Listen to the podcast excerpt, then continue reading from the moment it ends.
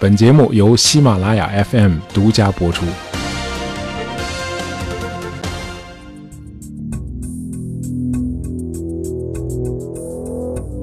呃，在这个世界上有一些巧合啊，诡异的让人毛骨悚然。罗伯森啊，Morgan Robertson，是一位勤奋的美国作家。呃，以创作中短篇小说为主啊，他先后出版过十一个文集啊。他属于那种自学成才的作者。他爸是个船长，因此少年时代他就当上了水手，在海上漂泊了十几年。那毫无疑问，他创作的小说啊，多数都是以航海为主题的。呃，一八九八年，时年三十七岁的罗伯森创作了一部中篇小说，讲的是一艘在大西洋上航行的客轮。呃，它比人类迄今建造过的任何一艘轮船都要庞大，而且极其豪华。结果在四月份一个寒冷的夜晚，这艘巨大的豪华客轮撞上了一座冰山，随即沉入了深不可测的大西洋。呃，船造的再大再奢华，也是白忙活啊。这本小说的名字就叫《白忙活》啊，Futility 翻译成中文就是徒劳无功啊，白忙活嘛。那么同年，这部小说由美国的曼斯菲尔德出版社出版。那么在这部书出版了十四年后，呃，英国的白星航运公司啊定制了一艘超级庞大的客轮，呃，和罗伯森小说里描述的一样啊，船的体积和华丽的内部设施都是世界之最。这艘新船的排水量是六万六千吨，而小说里的船是七万吨啊，差不多。那么真实的客轮是八百八十二点五英尺长，小说里的船是八百英尺长，哎，都是史上最大的船。那么真实的船和小说里的船都是由三台螺旋桨驱动，啊，时速都高达二十五节，就是每小时二十五海里。那么虚构的客轮和真实的客轮都可以搭载近三千名乘客，而这俩船携带的救生艇又都非常有限，啊，这些救生艇只能承载一部分乘客。为什么？因为虚构的船和真实的船都被冠以“永不沉没”的美名，永远都不会沉，那要什么救生艇啊？可结局又怎么样呢？现实和小说也是惊人的相似，同样也是在四月一个寒冷的夜晚，呃，英国白星航运公司这艘巨无霸客轮啊，也是在航行中撞上了一座冰山，沉入了大西洋。在罗伯森的小说里，那艘撞上冰山的巨轮名叫泰坦，而十四年后，那艘真实的豪华游轮叫泰坦尼克。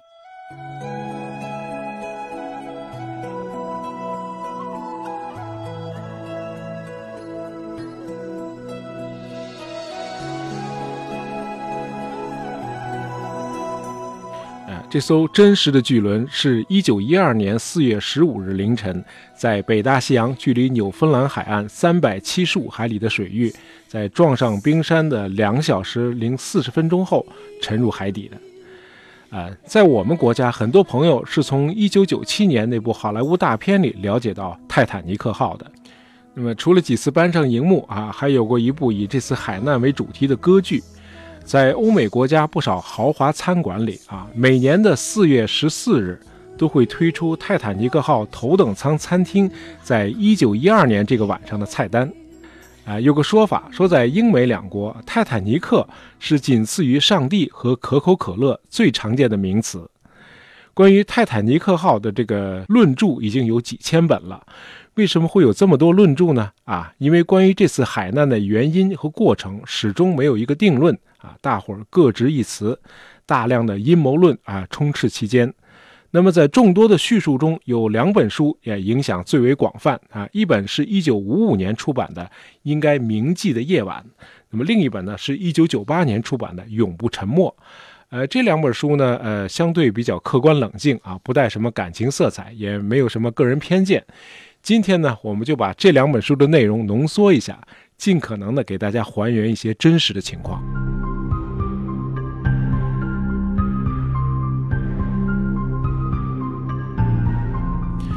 很多阴谋论都声称啊，这个泰坦尼克号是个豆腐渣工程，啊，建造它的时候已经开始筹划，让它有朝一日沉入海底了，哎，以获得巨额的保险费。哎，因此船体制造的时候使用的是劣质钢板，那这个说法呢没有任何证据啊，因此我们不支持这个说法。呃，但是也不能说在造船的过程中就完全排除了质量隐患啊。这个船体呢是由1.5英寸，也就是近4厘米厚的钢板组成。呃，和现在的做法不同的是啊，这些钢板不是焊接起来的，而是用铆钉铆在一起的啊。那个时代已经有钢铆钉了，可是从沉船上打捞上来的部分组件显示啊，这个泰坦尼克的船头使用的仍然是传统的铸铁铆钉。那科学家拿这类铸铁铆钉呢做了一个动力测试，发现这个钢板只要错动哪怕五毫米，铸铁铆钉就会断掉。哎，一艘排水量六万六千吨的巨轮以每小时二十一海里的速度撞上冰山，那么这样的冲击力，船体表面的那些铸铁铆钉应该是承受不了的，会齐刷刷的断掉。呃，我们在第三十七期节目里谈到过，古代中国发明了水密隔舱技术。啊，所谓水密隔舱，就是用隔舱板把船舱分成互不相通的一个个舱区。由于舱与舱之间严密分开，因此在航行中，即便有一两个舱区破损进水，水也不会流到其他的舱区。从船的整体来看，仍然能够保持相当的浮力啊，不至于沉没。那这个设计方法后来传播到了世界各地啊，今天还在用。那么这个泰坦尼克号是一艘巨轮啊，因此它前前后后一共有十六个水密隔舱。呃，哪怕同时有四个水密隔舱进水，船都不会沉。哎，要不然怎么说是永不沉没呢？呃，在我们现实生活中啊，这个外行领导内行是很常见的啊，这没有问题。怕就怕这个外行领导明明知道自己不懂专业，还要插手业务工作，瞎指挥，哎，从而导致严重的损失甚至灾难。那么，泰坦尼克号的船东啊，就是那个白星航运公司的主席伊斯梅，就是个喜欢指手画脚的领导啊。碰巧这哥们呢，还是个公子哥啊。这个白星航运公司是他从他爸爸手里继承下来的啊，是个富二代。这个泰坦尼克的设计方案刚一出炉啊，这个公子哥就用了整整一下午的时间，说服了设计师，做了一大堆的改动。这个船的中部，你设计的这些楼梯都太窄了，不够气派呀，得加宽加大呀！啊，咱们是豪华游轮嘛，对不对？哎，这设计师就赶紧跟他解释啊啊，如果把这个楼梯加宽加大呢，会占据水密隔舱的空间。嗨，人是活的呀，你把那水密隔舱往下调几米，不就有地方了吗？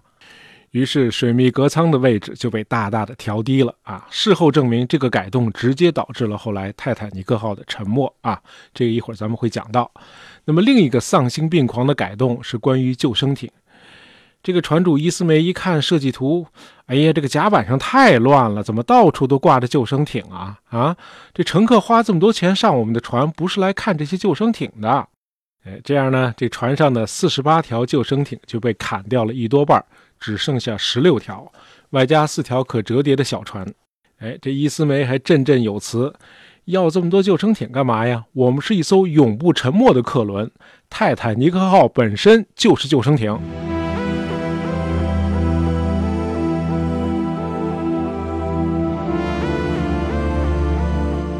这个泰坦尼克号是建成一个月以后，于四月十日从南安普顿港口起航。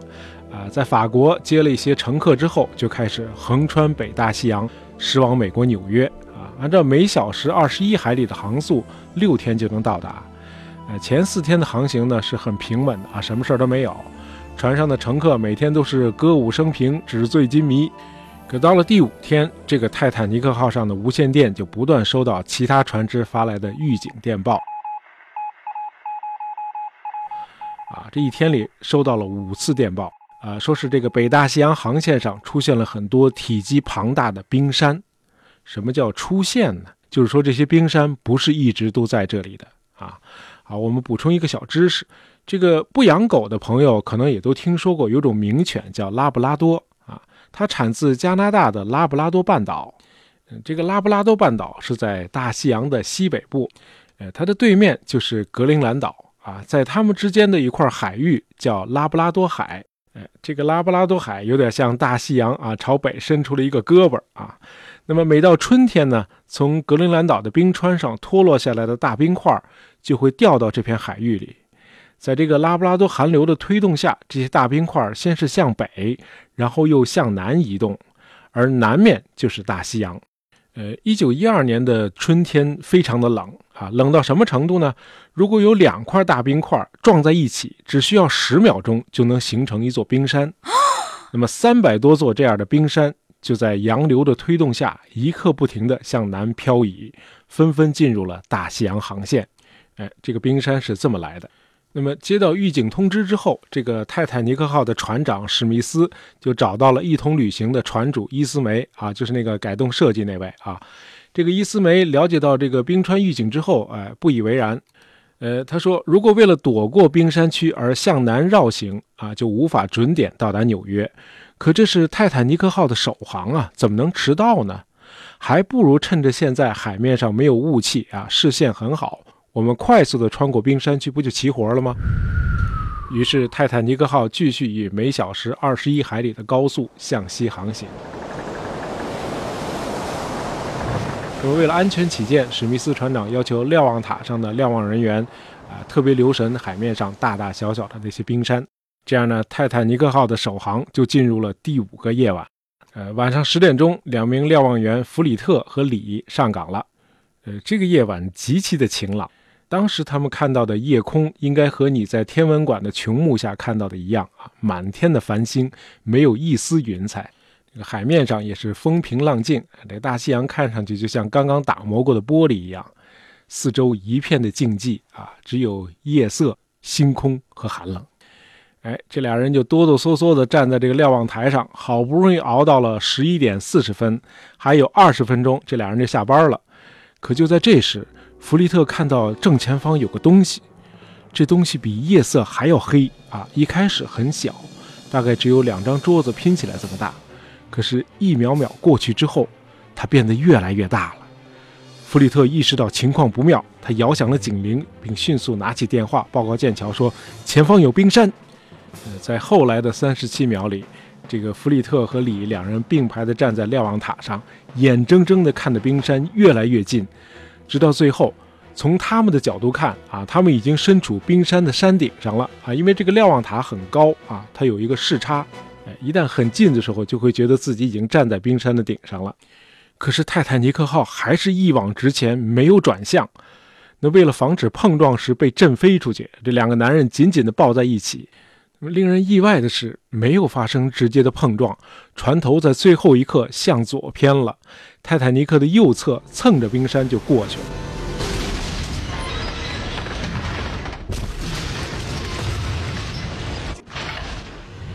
两位瞭望员看到剐蹭出来的碎冰块像雪花一样扬得满天都是，这个泰坦尼克号的这个船体实在是太大了啊！这个剐蹭，呃，到底造成了多大的损失？需要二十分钟的时间才能得到一个完整的评估。啊，虽然是剐蹭，但是对于质量如此巨大、速度又高达二十一节的这个泰坦尼克号，它的冲击力仍然足以让处在水位以下的钢板上那些铸铁铆钉一一断裂。于是，船体上就像打孔一样出现了一排洞。这个海水的巨大压力很快就沿着这些洞在船体上撕出了一个个口子。呃，泰坦尼克号的前五个水密隔舱全都进水了。当时也在船上的总设计师安德鲁斯一看就知道泰坦尼克没救了。为什么呢？哎，因为进水的部分集中在泰坦尼克的前部，那这个船头呢就会持续往下沉。一旦海平面超过了船头的下层甲板，海水就会溢过水密隔舱的墙壁，从上面灌进水密隔舱。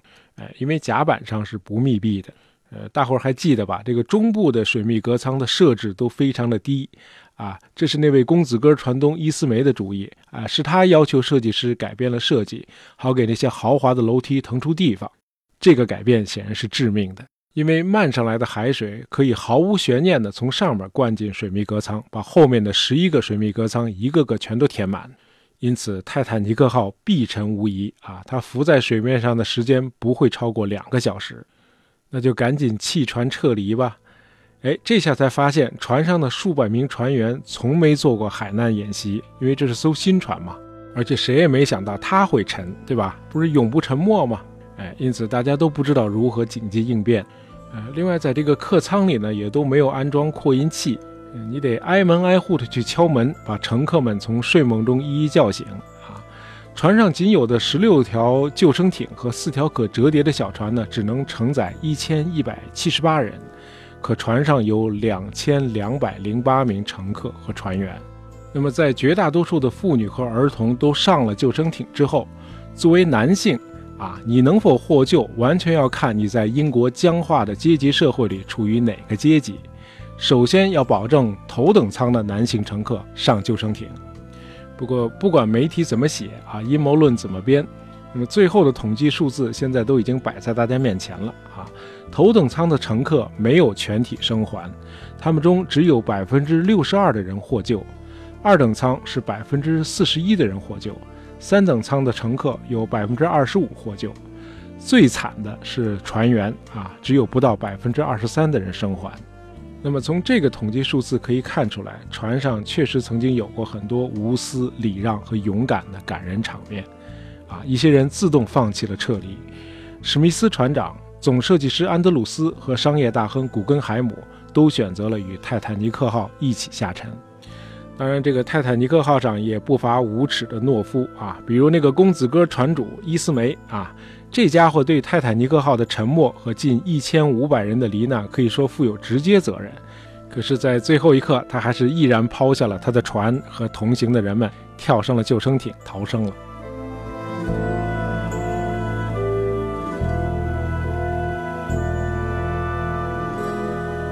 泰坦尼克号沉没的过程和时间与总设计师安德鲁斯两小时前的预测几乎分毫不差。呃，前五个水密隔舱被灌进了四万吨海水之后，这个船头逐渐下沉。后来巨大的拉力把船体一点点撕裂。啊，到了凌晨两点十八分，这个泰坦尼克号船体断裂成两截，前半部分迅速沉入大海，后半部分在很短的时间里啊，以一种很古怪的方式高高的翘了起来。由于当时的场面很混乱，那么很多的救生艇其实都没有坐满，因此仍然有一千多人都集中在船尾。呃，一九九七年那部电影再现了这个场面啊，很多人像坐滑梯一样从船尾一直滑到海底。不过很快后半部的船体也在海面上消失了。那么看到泰坦尼克号发射的求救火箭之后，赶来营救的那个客轮呢，一共搭救了七百一十二人，有一千四百九十六人罹难。泰坦尼克号沉没之后，有人想起了十四年前那部中篇小说《徒劳无功》，于是开始妖魔化小说家罗伯森。啊，罗伯森矢口否认自己有看到未来的能力。他说，小说里那些和泰坦尼克号惊人相似的细节，完全出自他丰富的船舶知识和他十几年的航海经历。呃，两年以后，罗伯森又出版了一部文集，在这部文集里，他的一篇短篇小说《Beyond the》。光谱以外啊，这是我的翻译啊，不知道对不对。